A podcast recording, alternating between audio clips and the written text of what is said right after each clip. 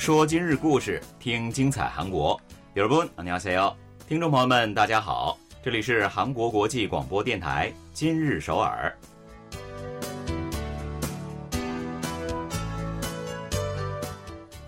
聚焦今日首尔，体会当下韩国，让我们带您走遍韩国的每个角落，让我们把最真实的韩国送到您的耳边。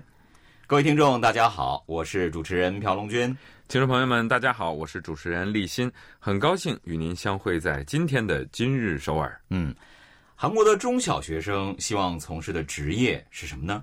那韩国教育部和职业能力开发院在日前呢公布了。二零二二年中小学生前途教育现状调查报告。嗯，这两个单位在二零二二年六月到七月，面向韩国两万两千七百零二名的小学的六年级、初中三年级和高中二年级的学生呢，展开了相关的调查。调查结果显示呢。二零二二年，小学生最想从事的职业是运动员，其次是教师，第三名是 YouTuber 等视频的创作者啊，都是非常现实的一些梦想，是不是？嗯，那视频创作者的人气这几年真的是一直都很旺啊。二零二零年，视频创作者是第一次出现在了这个榜单的第四位的时候，大家还觉得挺意外的呢。嗯，今年呢，则是超过了医生，排在了第三名啊。另外呢，从榜单看，程序员、虚拟现实专家等与计算机工程、信息通讯相关的职业呢，关注度也有所上升。嗯，二零二零年和二零二一年，软件开发者和计算机工程师在中学生的理想职业中呢，排名第十和第八位，而今年呢，这一名次已经升至了第五位。是的，在高中生的职业理想当中呢，这是连续两年位列第五位啊。嗯，还有一点呢，也是值得我们注意的。那就是一直以来被认为是金饭碗的公务员的人气是有所下滑的。哇，那在去年的调查当中呢，在初高中生的理想职业当中，公务员曾经是排名在第六位的，今年呢是下降到了第十位和第十一位了。嗯，最近这几年，这个报考公务员的人数也是在不断的减少哈，似乎也不像以前那么炙手可热了。还真是啊。那另外呢，在回答选择理想职业的时候。理由是什么的时候呢？那接受调查的大部分的中小学生们都是回答说：“因为那是我自己喜欢的事情啊。”所以呢，别看他们年龄小啊，还是很有态度和自己的想法的。嗯，好的，那接下来呢，就让我们一起来走进今天的今日首尔。我们来看一看本期节目有哪些内容要跟大家分享吧。穿着运动服、踢踏着拖鞋，甚至蓬头垢面，也可以去上班吗？答案是可以的。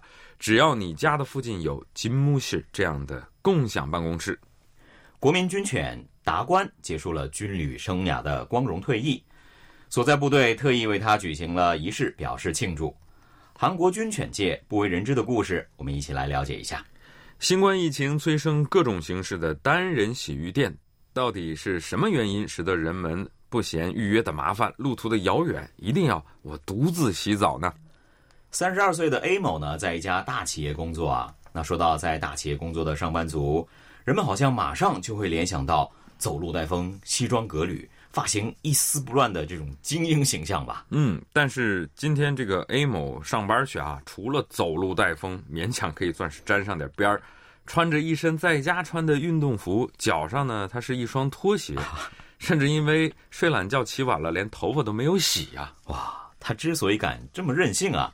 因为呢，他今天要去的不是公司里的办公室，而是就在公寓小区里的共享办公室啊，走路五分钟就到了。嗯，A 某说呢，自己一周大约有一两天在这里上班，因为呢不必考虑上司和同事们的视线，所以怎么舒服就怎么穿，还省去了很多上下班的这些麻烦，感觉特别的自在。哎呦，估计呢，就是因为这个，他也不会愿意搬家吧？嗯，一定是啊。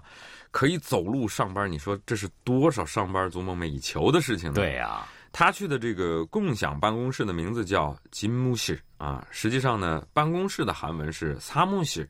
那金木室这个词儿呢，倒是在韩语当中也用，不过呢，跟擦木室是不一样的。一般指的是地位比较高的人士来处理事务的这个办公室。嗯，那么 A 某去的这个地方呢，是有地位的人才能去的办公室吗？嗯，那倒不是了啊。这个韩文的家呢，就是这个 집， 所以呢，这里的勤木西其实呢就是家这个吉和萨木西的一个合成词了。嗯，就是离家很近的办公室啊。嗯，其实呢，吉姆希尔提供的这个服务模式跟现有的共享办公室是没有什么太大区别的。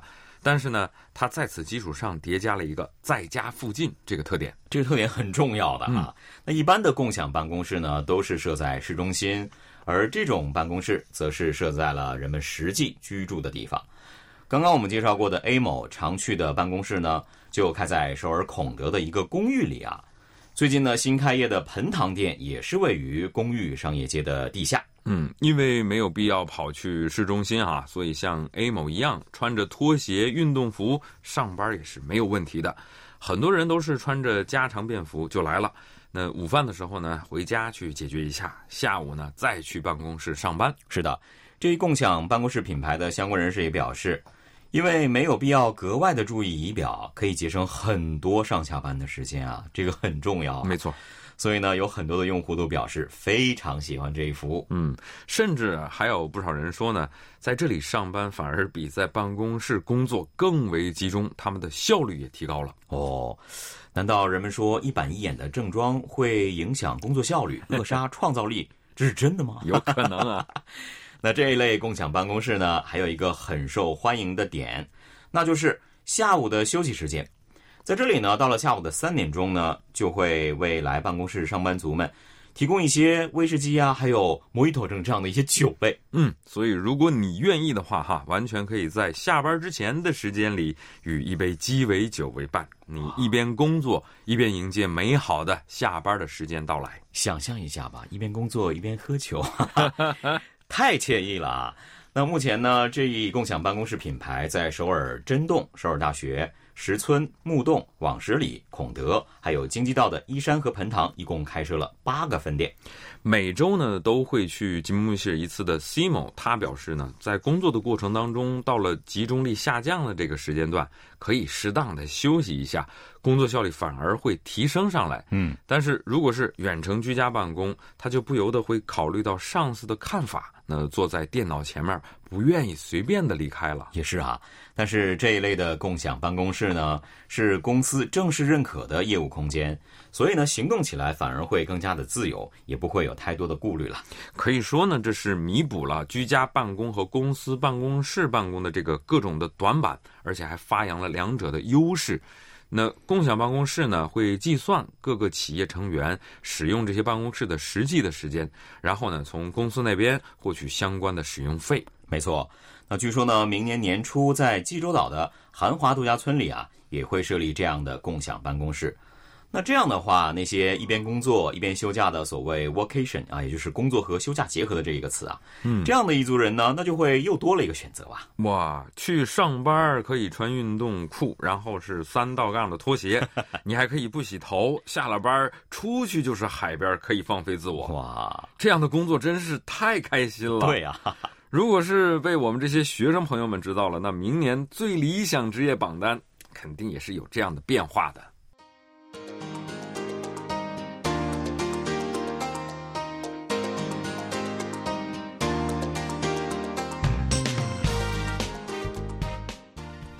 这里依然是韩国国际广播电台今日首尔，欢迎回来。那我们一起来了解一下下一条消息吧。这个月的八日，陆军第三十二师团举行了一个特别的退役仪式。仪式的主人公啊，应该说是仪式的主狗公，就是大名鼎鼎的军犬达官。是的，是的。那说起达官啊，他可是国民军犬啊，这个业务水平是格外的出众的。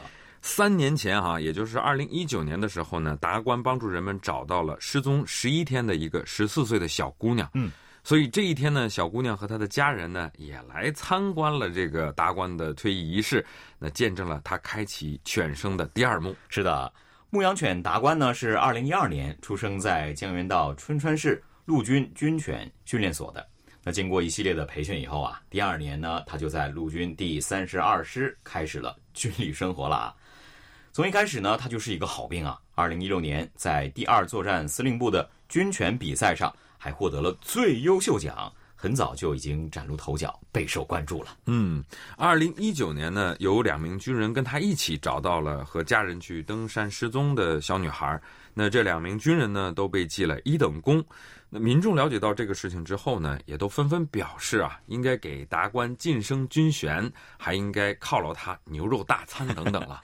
但是呢，无论是当时还是这次的退役仪式啊，都没有什么军衔进阶，又或者是美食的奖励。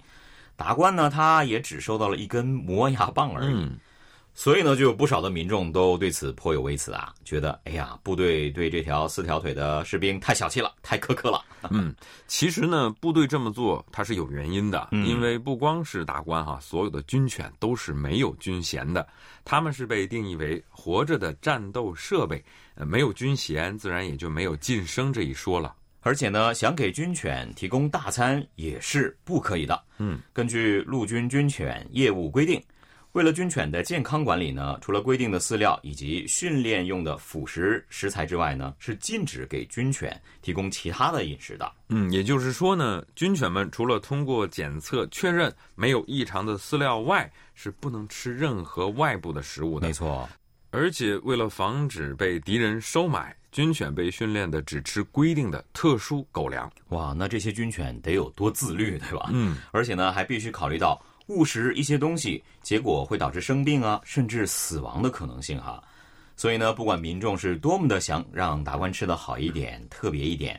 也是不可以的。嗯，不过呢，肉脯是被允许作为辅助饲料的，所以跟军犬们一起工作的大兵们都说呢，军犬们最喜欢的奖励就是肉脯，还有玩球类的游戏。是的，因此呢，即使是英雄达官啊，也只能满足于得到一根磨牙棒了哈。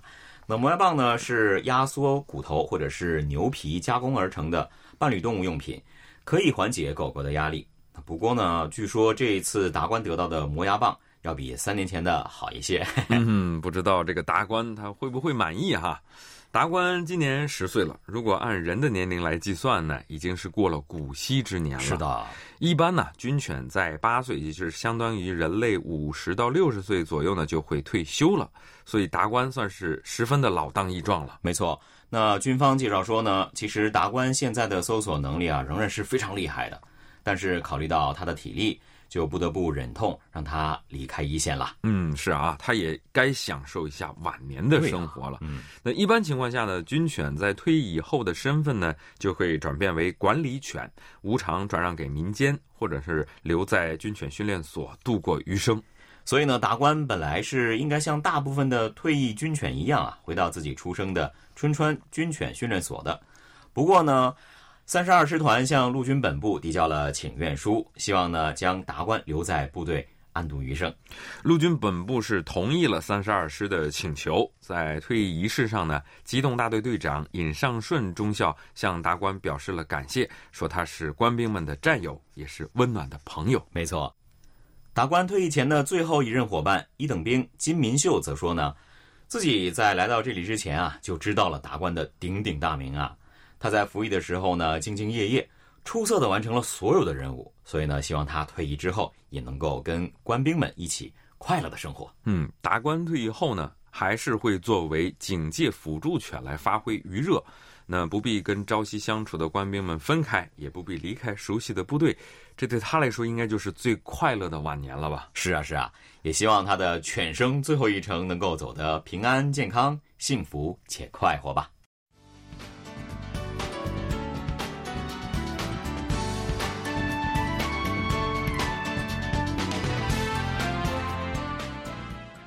这里依然是韩国国际广播电台今日首尔，一起来看最后一条消息。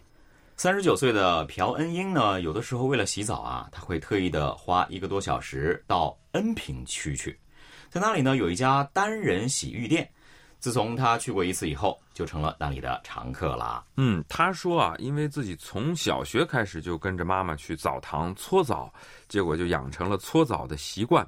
几天不搓就感到浑身的不舒服，但是呢，新冠疫情爆发后，他实在是没勇气再去大众澡堂搓澡，所以就找到了这家单人洗浴店。是的，最近呢，像朴恩英这样的人呢还是不少啊。据说呢，这家洗浴店的老板也介绍说，在这里洗浴搓澡是要预约的。那店里呢，一共是有三间小浴室，目前呢也只接待女客。嗯，预约最多的是周末，平时是晚上的时间呢，很快就被约满了。到目前为止呢，这家洗浴店每个月的预约都会超过六百人次，相当有人气的。是啊，那来这里洗浴的顾客呢，大多数也都是跟朴恩英一样啊，深陷搓澡的魅力不能自拔。嗯，在这个洗浴店负责搓澡的呢，都是所谓的洗浴管理师，他们呢都在大众澡堂工作过二三十年啊，在搓澡这一领域也都是颇有心得的老手啊。六十一岁的洗浴管理师郑经顺说自己做这一行已经三十年了，那一直在江南地区的澡堂工作。他把自己的武器搓澡巾啊拿出来给记者看，大大小小、五颜六色的。他说，根据顾客不同的要求和皮肤状态呢，他会选择相应的搓澡巾来工作。真不愧是资深搓澡师傅啊！嗯，那怪不得这里的顾客也都说了，只可能没搓过澡。但绝对不可能只搓过一次澡，因为呢，只要你搓过一次澡的话呢，就会想搓第二次、第三次了。嗯，非常容易上瘾哈。对对。另外还有一些虽然想去大众一堂，但是呢，因为别人的视线而望而却步的人们，也是单人洗浴店的主要顾客。在首尔河谷洞经营单人洗浴店的李成书他说。不习惯让别人看自己的身体，或者是身上有手术痕迹或者疤痕的顾客呢，其实也很多。没错，来单人洗浴店呢，就可以在独立的空间里独自洗澡啊，不必考虑其他人的视线了。所以呢，常常会有一些同事又或者是朋友结伴而来。来了以后呢，各自进浴室洗澡。嗯，对于大部分去单人洗浴店的人们来说，哈，洗澡不是一个单纯的沐浴，而是一种治愈的方法。对。那随着因新冠疫情而感到身心疲惫的时间是越来越长，洗澡也成了一种治愈消费的轴心了。是的，是的。那随笔集《我成了温泉名人》的作者安昭珍呢，他也介绍说，经过新冠疫情之后，洗澡沐浴的意义越来越受到关注了。疫情之下呢，一个人的时间变长了，如何去享受完全属于自己的时间，就变得非常非常的重要。而沐浴呢，就是能够同时照顾到心情和身体的一种方法。他还说呢，就像人们常说的，忧郁是水溶性的那样，用水来沐浴的话，身体和心情也都会变好。没错，感觉呢，好像是挺有道理的啊。也许呢，正是因为如此吧，最近呢，还出现了以洗澡为特色的休息空间呢。这个是位于首尔龙山区后岩洞的一家单人洗浴店，就是这样的一个地方。嗯，那是以后岩洞为中心开展城市中心再生项目的一家建筑师事务所和一个浴室专门品牌共同打造的。嗯，那这个空间的主题强调的是 “bestcation” 啊，就是。沐浴和休假的一个合成词啊，主要的目的呢，就是给人们在城市中心提供可以休息的地方。对，好像疫情之后，这样的带 vacation 的合成词越来越多了啊。嗯，那这家店呢是今年二月份开业的，跟其他的单人浴店呢是不一样的，每天呢只接待一位客人。哇，这个沐浴店整体面积是三十九平方米，那里面呢是分为浴室和休息空间。在浴室里有个大约三点三平方米大小的扁摆的浴缸，虽然每天只接待一位客人，但是你是不可以住宿的，一天最多只能利用六个小时。是的，那么在浴缸里享受这半天假的都是什么人呢？根据沐浴店的相关人士介绍说了啊，顾客当中有一半是三十多岁。其次呢，是二十多岁和四十多岁的人，年纪其实都不大。嗯，这家店的代表说呢，其实刚开始开店的时候，他们心里也没底儿，不知道这样的创意会不会被人们接受。结果就没想到，每个月的月末一打开预约，名额马上就满了。哇，洗个澡也得 open run 呢。据说呢，还有一些上班族也是特意请假前来呢。嗯，在沐浴店的留言簿上是密密麻麻的写满了顾客们有关这半天的幸福的感受。嗯，有人说自己泡在浴缸里看奈飞追剧，有人说呢自己家里没有浴缸，所以来这里过把瘾，还有人说呢因为日常忙得焦头烂额，所以来这里呢想找一段短暂的休息。是的，二零二二年呢已经接近尾声了嘛，在这个岁末年初的节点。也有很多人去单人沐浴店去洗身体和心灵上的陈旧污垢，为了迎接新年做好准备。但愿呢，这样小小的治愈 可以让他们神清气爽的迎接新年，寻找到清爽的幸福。好的，今天的今日首尔节目呢，又到了结束的时候了，非常感谢各位的收听。那我和龙军在这里呢，也跟大家说一声再见了，听众朋友们，안녕히계세 요， 안녕히계세 요。